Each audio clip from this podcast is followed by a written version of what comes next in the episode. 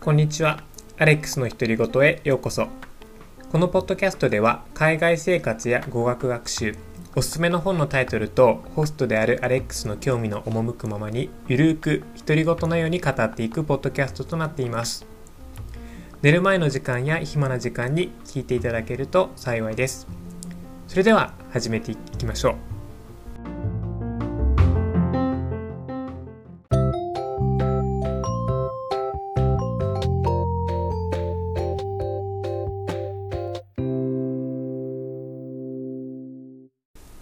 突然ですが皆さん同性って考えたことありますか？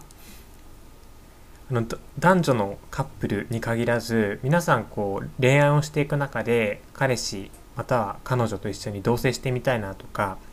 あと結婚する前のこう練習というかお互い一緒に生活していくことが合うのかっていうので同棲試されてる方なんかも結構いらっしゃるんじゃないかなというふうに思います。今回あの僕がこのトピックを選んだのは実は僕が今月から彼氏と初めて同棲をすることになったからです。あの僕自身一人暮らし歴がもう十何年18の頃からなので今更こう人と同じ家で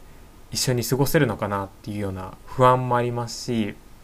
まあ、ただただただあのコロナ禍でやっぱりこう人との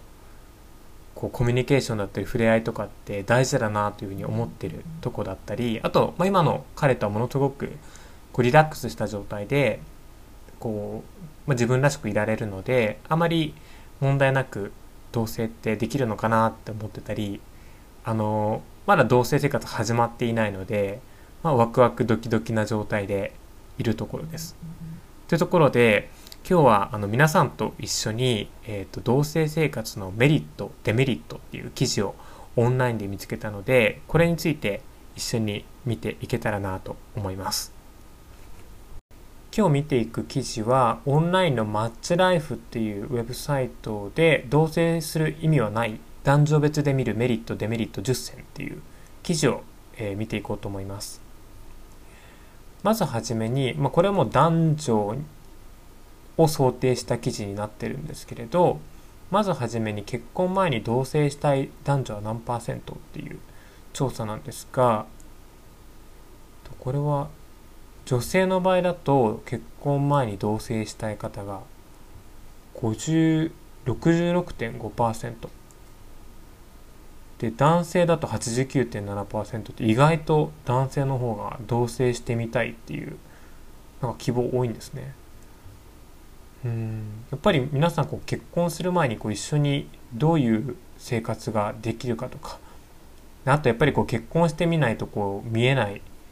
あ同棲してみないとこう見えない側面なんかもあると思うのでそういったものを初めに試してみたいと思われてるんですかね。でここからが、えっと、同性のメリット。こう男女別々に聞いてるのでこう男性目線と女性目線っていう点でメリットとかデメリットって違うのかなと思うんですがまずはじめに男女ともに挙げているメリットっていうのを見ていきたいと思います。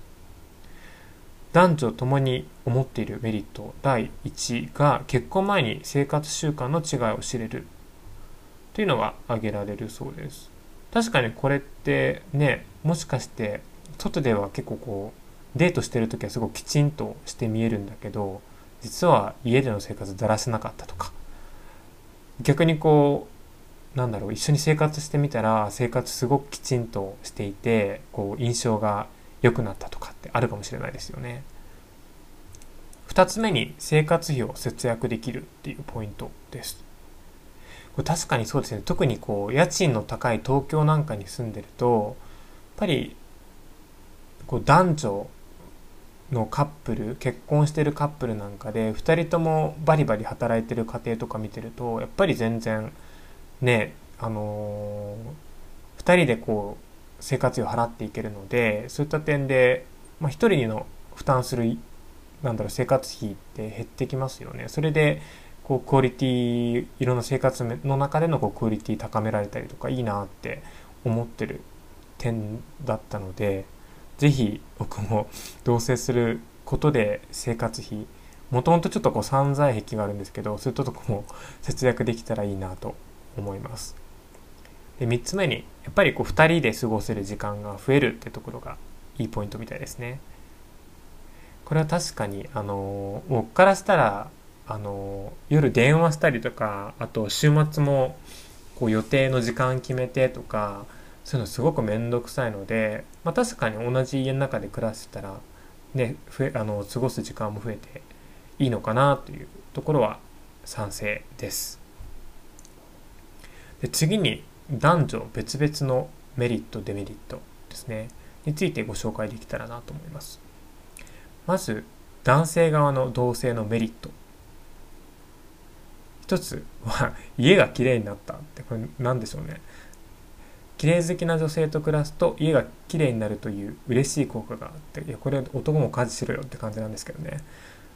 まあ家事がこう苦手これ男女あんま関係ないですよね。家事がこう得意な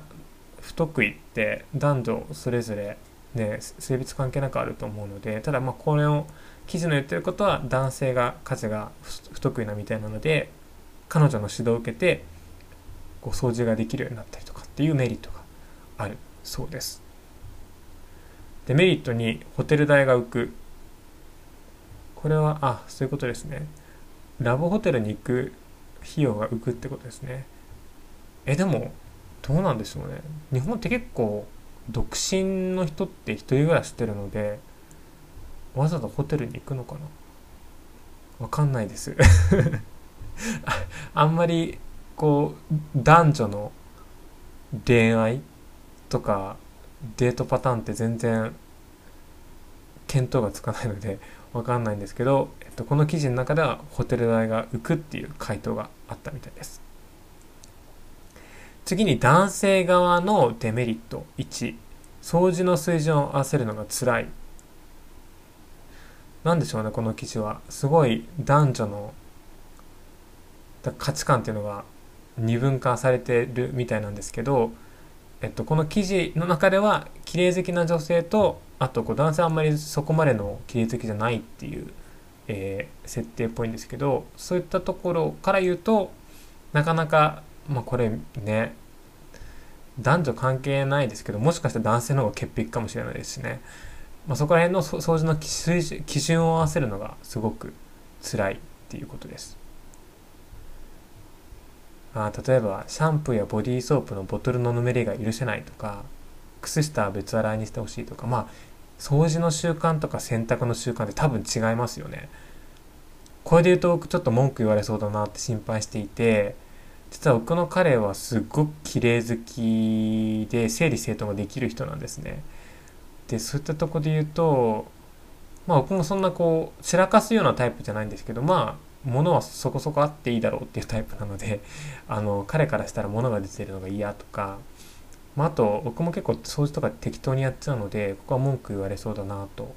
ちょっと心配するポイントかなと思います。デメリットに友達と飲みに行きづらい。うんそうなんですかね。同棲すると結構縛っちゃうんですかねお互いのことを。まあここは話し合いですよね。まあ、ただこうね人によってはこうせっかく一緒に住んでるからずっと家にいてほしいとかっていうのはあるのかもしれないですね。次に、えっと、女性の意見に、えー、移れればなと思うんですけれど女性が感じる同性のメリット。メリット1料理することが増えた、えっと、元から料理は好きだったものの自分一人のために料理をする気は起きなかったという女性。これちょっと僕は当てはまるかもしれないです。僕も結構あのコロナのおかげで自炊することが増えたんですけどまあ疲れてる時なんかは、まあ、自分の分だけ料理するのもなーっていうふうに思ったりあと作りすぎちゃうんですよね。やっぱり材料をそんなにこう小分けで買うのももったいないしと思って野菜なんか丸ごと買っちゃうと結構1週間同じものを食べ続けたりとか同じ材料のものを、まあ、全然違う料理にはするんですけどまあ今冬なんでまた白菜かよみたいなことあると思うんですけどそういうのがもしかしたら一緒にこう食べてくれる人もいるので料理へのモチベーションって上がるかもしれないですね。あとメリットに寂しくない。まあ、それはありますよね。特に今コロナ禍で全然人にね会えなかったりとか。あと今回みたいにこうなかなか帰省できなくって家族に会えないとかっていうのあるのでこれって結構精神衛生上いいんじゃないかなと。コロナ禍特に同性ってありじゃないかなと思うポイントですね。で次に、えっと、女性が感じるデメリットは親に反対されることも、まあ、これはこう親の目が気になるっていう意見ですね。確かにこう親の世代だとなかなか結婚前に同性とかって感覚がない親御さんもいるかもしれないので同性イコール結婚前提のお付き合いという認識で同性を重く捉えてしまう親御さんもいらっしゃる可能性があるっていうふうに書いてありますね。これ実は僕がもう思っていたことで、まあ、なぜかっていうと結構うちってうん親が少し子供に過干渉なタイプの親なんですよね。っていうのもあってまあ僕なんかが今の年齢30代で他の男のまあ一応親には友達って言うつもりなんですけど友達と一緒にこうルームシェアするとかってねなんかちょっと問題ありって思われそうだしあともしこう秘密に同棲してたとしてももし親がこう東京に遊びに来るとかってなった時にどういうふうに隠そうとか結構個人的には家族とコミュニケーション多い分なんだろうこう変にこうカミングアウトをこのタイミングでしなきゃいけないのかなとかもしくはそしないにしてもなんかそういったところから変に勘ぐられたりとかしたら嫌だなって思うポイントかもしれないですね。こう直接の知り合いの話じゃないんですけどこう同棲をしてるゲイのカップルでやっぱ親御さんがこう遊びに来た時に家に泊めてよとかって話になるらしいんですけどそういった時だけ相手の彼氏は1週間とかホテルに泊まりに行くとかいう話を聞いたことがあります。まあ、僕の場合は一応友達と、あのー、ルームシェアをするっていうふうに話をしようかなと思ってます。はい。あとは実際に同棲して感じるストレスはっていうところなんですけれどあ意外とほとんどストレスを感じなかった全くストレスをストレスを感じなかったと答えたのは男性が41.1%と比較的に多い多いのに対して女性は22.3%と少なくなっています。なんでしょうね女性の方がやっぱりこうあ原因がありますね。えー、っと何に対して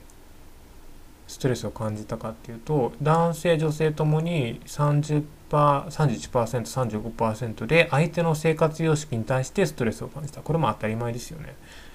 全然ね育った環境も違うしやっぱりこう自分の親の基準で家事だったり生活だったりとかってすると思うのでそこはまあ合わせていくしかないですよね。で次にストレスに感じるとこが相手の時間感覚に対して。これは寝る時間とかそういうのですかね。夕食の時間とか、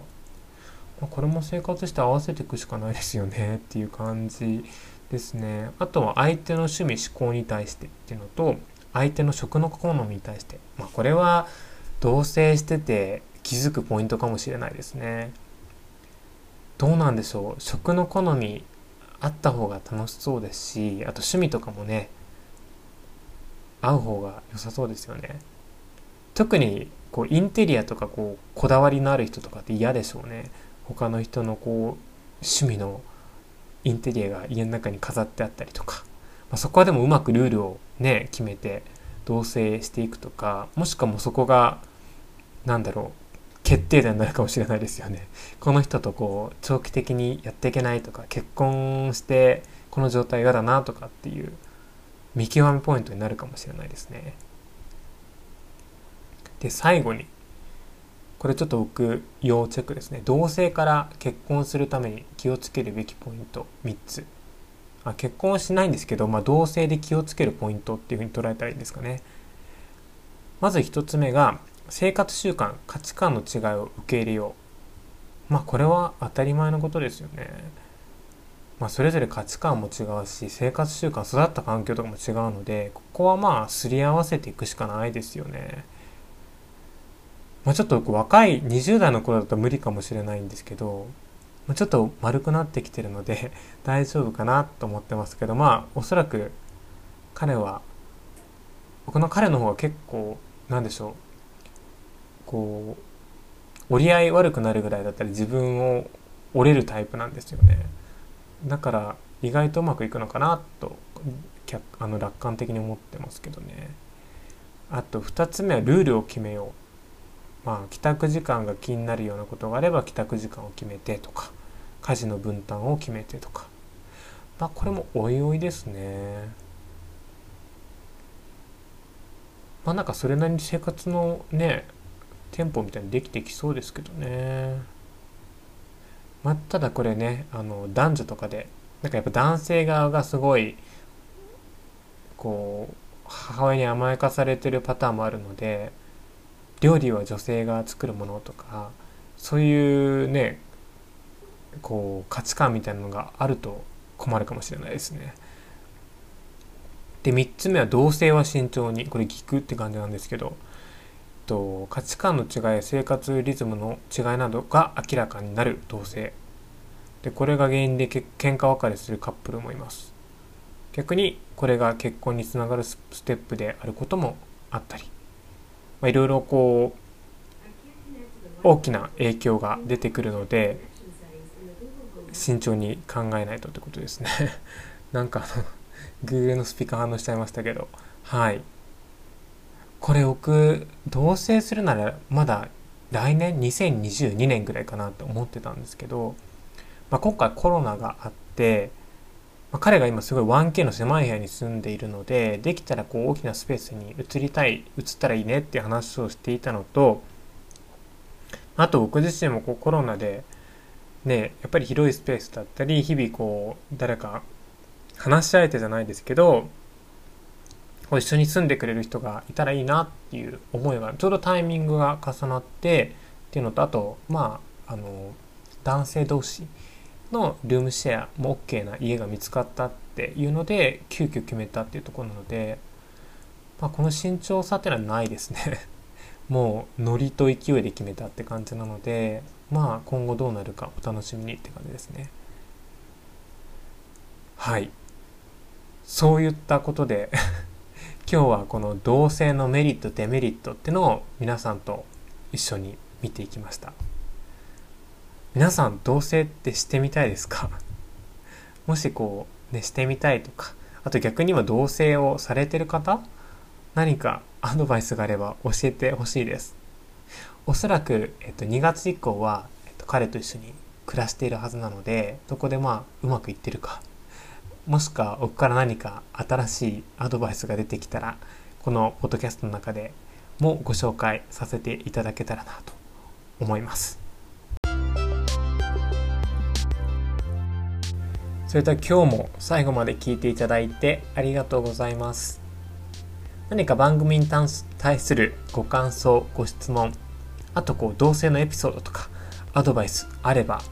e メール alex. ひとりごと gmail.com もしくは、えー、プロフィールに貼ってあります Google フォームまでお便りいただけるとありがたいです。